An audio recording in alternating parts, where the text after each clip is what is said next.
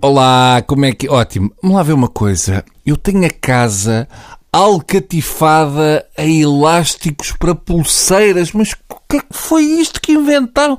Ensinem os miúdos a empatar anzóis ou uma coisa. Querem uma boa motivação para parar de fazer pulseiras de elásticos? Eu dou-vos meia. O Jorge Gabriel usa uma. Tá bom? Eu hoje queria sair do tema mundial, ah, mas não posso porque não há mais temas. Ah, é o Bruno.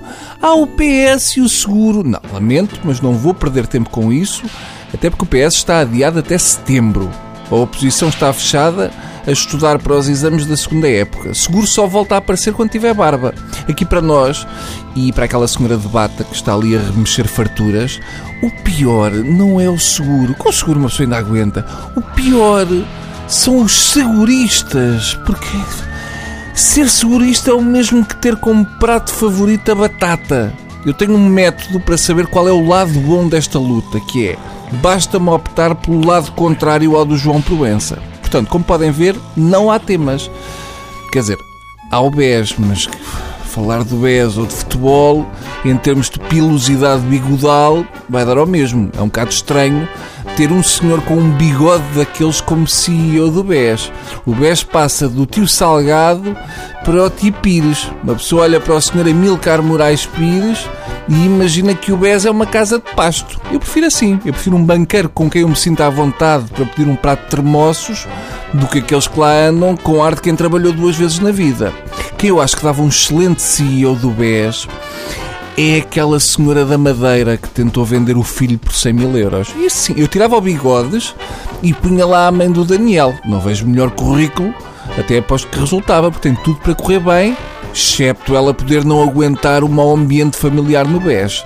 Segundo eu percebi, eu posso estar enganado, o Dr. Salgado passou de DDT, ou seja, dono disto tudo, a DDT ou seja, deu os desfalques todos. Dr. Salgado foi semi-afastado da direção do BES pelo Banco de Portugal, que já garantiu que se ele não se portar bem, vão pôr lá a Dona Inércia atrás dele. Ou achavam que eu ia falar do BES e não ia fazer uma referência à Dona Inércia quando estava ali mesmo a babujo, que era só rematar. Bem, portanto, como veem, não há temas para além do Mundial de Futebol. Por isso, os últimos 20 segundos desta minha crónica de hoje são inteiramente dedicados, lá está, ao Mundial. A verdade é que até o Mundial como tema já está a dar as últimas. Eh, de resto, o que eu aqui tenho não dá para um mini prato mal servido, mas lá vai, que também é para acabar. Eu ouvi dizer que o Postiga lesionou-se a cruzar os braços para aquela cena que aparece antes dos jogos. estava à espera que os russos, para além de cruzarem os braços, começassem a dançar o Kalinka, mas nada. E não sei se já vos disse, mas há dois jogadores neste Mundial com nomes que eu aprecio muito. Um deles é um hondurenho chamado Boniek Garcia. Boniek Garcia.